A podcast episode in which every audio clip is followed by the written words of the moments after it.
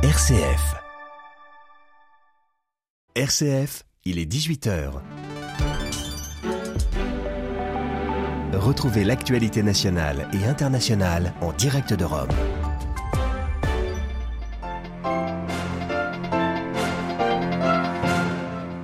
Vague de protestations en Chine contre les mesures sanitaires anti-Covid. Le gouvernement assure que sa stratégie est un succès, mais rappelé à l'ordre par l'ONU sur le droit à manifester pacifiquement. Des journalistes hier ont été intimidés, des personnes ont été arrêtées. Vous entendrez le responsable Asie de Reporters sans frontières dès le début de ce journal. Un archevêque poursuivi en justice au Kerala en Inde, l'église locale qui paye son engagement contre l'extension d'un port commercial qui menacerait la survie des pêcheurs locaux. Victime des affrontements entre l'armée et les rebelles du M23 dans l'est de la RDC, un prêtre salé accueille 26 000 déplacés dans un camp de Goma. Il nous parlera de ses difficultés sur place. Et puis l'Ukraine qui s'attend à de nouvelles frappes russes. La guerre continue, mais déjà Kiev pense à l'avenir. Un forum économique se tenait à Bruxelles ce lundi. Il était question de reconstruction. Radio Vatican, le journal, Marie Duhamel. Bonsoir à tous. La Chine appelée à l'ONU à respecter le droit de manifester pacifiquement. Nul ne devrait être arbitrairement détenu pour avoir exprimé pacifiquement ses opinions, déclare ce lundi le Haut Commissariat de l'ONU aux droits de l'homme. Car hier, point culminant d'un mouvement de colère contre la politique zéro Covid du gouvernement, une foule de manifestants est descendue dans la rue à Pékin, Shanghai ou Wuhan. Des interpellations ont eu lieu, des journalistes ont été empêchés de faire leur travail. Un journaliste de la BBC a même été arrêté et battu. Ce n'est pas anecdotique, nous rappelle, nous explique Daniel Bastard, responsable Asie pour Reporters sans frontières, on l'écoute. La situation actuelle en Chine, on ne l'a jamais vue depuis, euh, depuis Tiananmen en 1989, donc il y, a, plus de 30 ans. Le simple fait que des journalistes couvrent des manifestations pour des médias contrôlés par le Parti communiste chinois, c'est quelque chose de vraiment nouveau. Et, il faut souligner évidemment le, le, courage de ces journalistes chinois qui se disent bah, euh, il se passe des choses euh, absolument inédites en ce moment et nous devons euh, couvrir ces événements. Euh, évidemment, euh, la, la, répression de la machine chinoise est implacable. Comment est-ce que les autorités peuvent réagir, sinon par une voie autoritaire qu'on connaît déjà? On n'est pas face à une révolution pour l'instant, c'est clair. On est face à des mouvements populaires de ras-le-bol. Donc c'est très difficile de voir comment ce mouvement va évoluer. Et c'est tout aussi difficile de savoir comment va évoluer la, la réponse euh, du gouvernement on s'attend évidemment à une répression implacable. C'est ce à quoi nous a habitué le dirigeant Xi Jinping. Mais euh, là, le, le, le, le, président Xi Jinping et, et la direction du Parti communiste euh, sont face à une vraie crise de légitimité. Donc, est-ce qu'il y aura une partie euh, du Politburo du, Parti communiste qui va essayer de contester le leadership de Xi Jinping? C'est ce qu'il va falloir suivre dans les, dans les jours qui viennent. Et pour l'instant, déclaration unanime ce soir face au mécontentement inédit de cette partie de la population chinoise. Les autorités assurent que leur combat contre la Covid-19 est une réussite. Par mesure de précaution, la police était aujourd'hui déployée à Pékin et plusieurs arrestations ont eu lieu à Shanghai. Je vous le disais en titre, en Inde, la police a lancé des poursuites contre l'archevêque du Kerala dans le sud du pays. Monseigneur Thomas Netto est accusé d'avoir participé à un mouvement de protestation contre un chantier portuaire samedi dernier. Les pêcheurs locaux soutenus par l'église donc tentent d'empêcher la des travaux qui durent depuis sept ans et qui menaceraient la pêche dans cette zone de l'océan Indien. À New Delhi, les précisions de notre correspondant Emmanuel Derville. C'est l'un des plus grands chantiers en cours en Inde. Depuis 2015, le groupe Adani investit plus de 900 millions d'euros pour construire un port sur la côte du Kerala, dans le sud-est du pays. Mais au fur et à mesure que le chantier avance, les pêcheurs locaux s'aperçoivent qu'il leur est de plus en plus difficile de travailler et craignent de perdre leur logement. Avec le soutien de l'Église, ils ont bloqué les travaux et saisi la justice. Celle-ci a finalement donné raison au groupe Adani. Samedi, des affrontements entre les pêcheurs et des groupes fondamentalistes hindous, soutenus par le gouvernement maudit, ont débouché sur plusieurs arrestations. L'archevêque Thomas Netto est notamment poursuivi pour conspiration criminelle. Des prêtres sont également dans le viseur de la police et au total, des poursuites ont été engagées contre 3000 personnes. Le patron du groupe Adani, Gautam Adani, est l'homme le plus riche d'Inde et il a financé l'ascension politique du Premier ministre Modi pendant près de 20 ans. New Delhi, Emmanuel Derville pour Radio Vatican. Insatisfaits des pourparlers avec les autorités, les talibans pakistanais mettent fin à leur cessez-le-feu déclaré en juin dernier. Dans un communiqué, la direction de ce groupe, créé en 2007 par des djihadistes proches d'Al-Qaïda, ordonne à ses combattants de mener des attaques dans tout le Pakistan.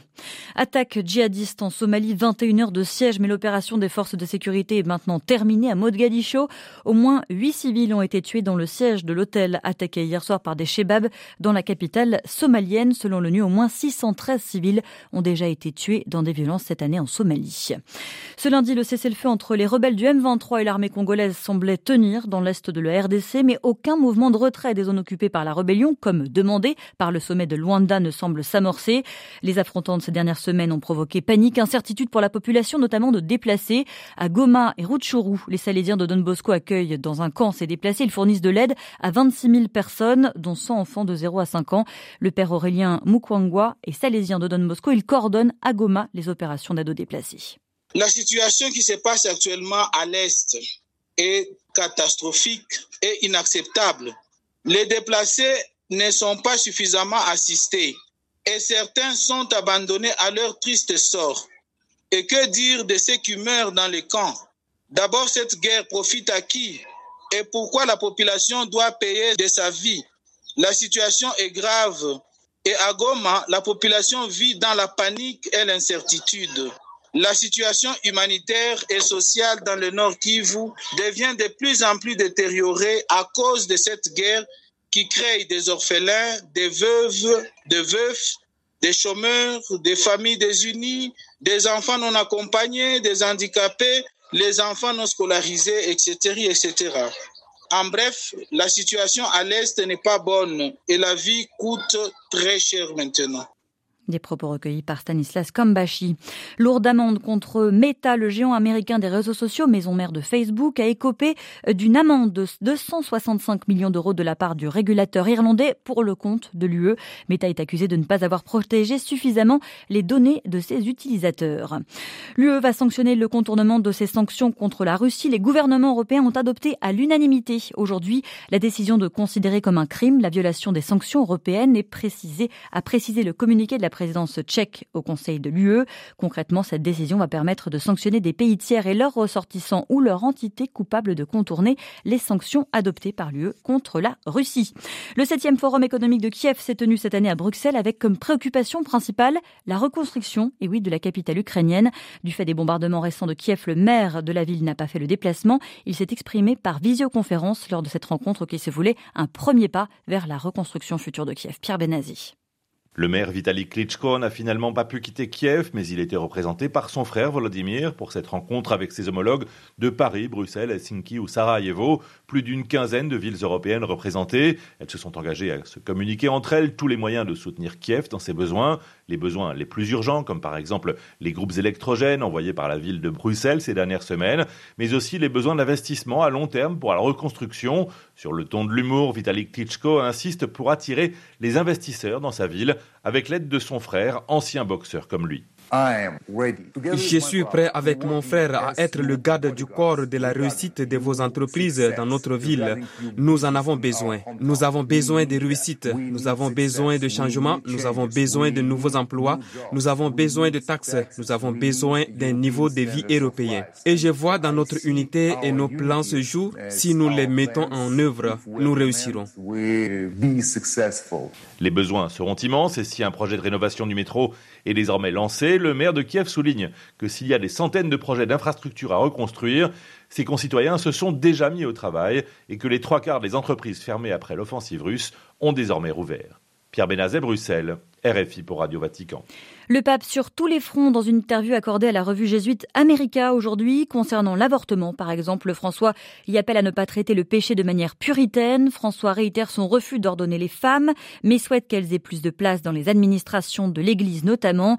Il aborde aussi l'invasion russe de l'Ukraine. L'homme d'aucun camp euh, propose une médiation à nouveau du Saint-Siège. Et puis enfin, concernant la Chine, le pape veut dialoguer tant que possible, affirme-t-il, dans cet entretien réalisé avant la première première protestation officielle du Saint-Siège après la nomination unilatérale d'un évêque en violation flagrante de leur accord, accord pris avec Pékin en 2018. Plus de détails sur notre site internet.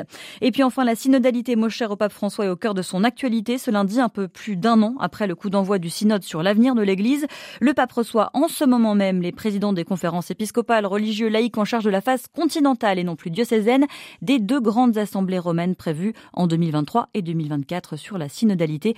De détails sur Internet. Voilà, c'est la fin de ce journal. Merci de l'avoir suivi. Merci de votre fidélité aux ondes de Radio Vatican.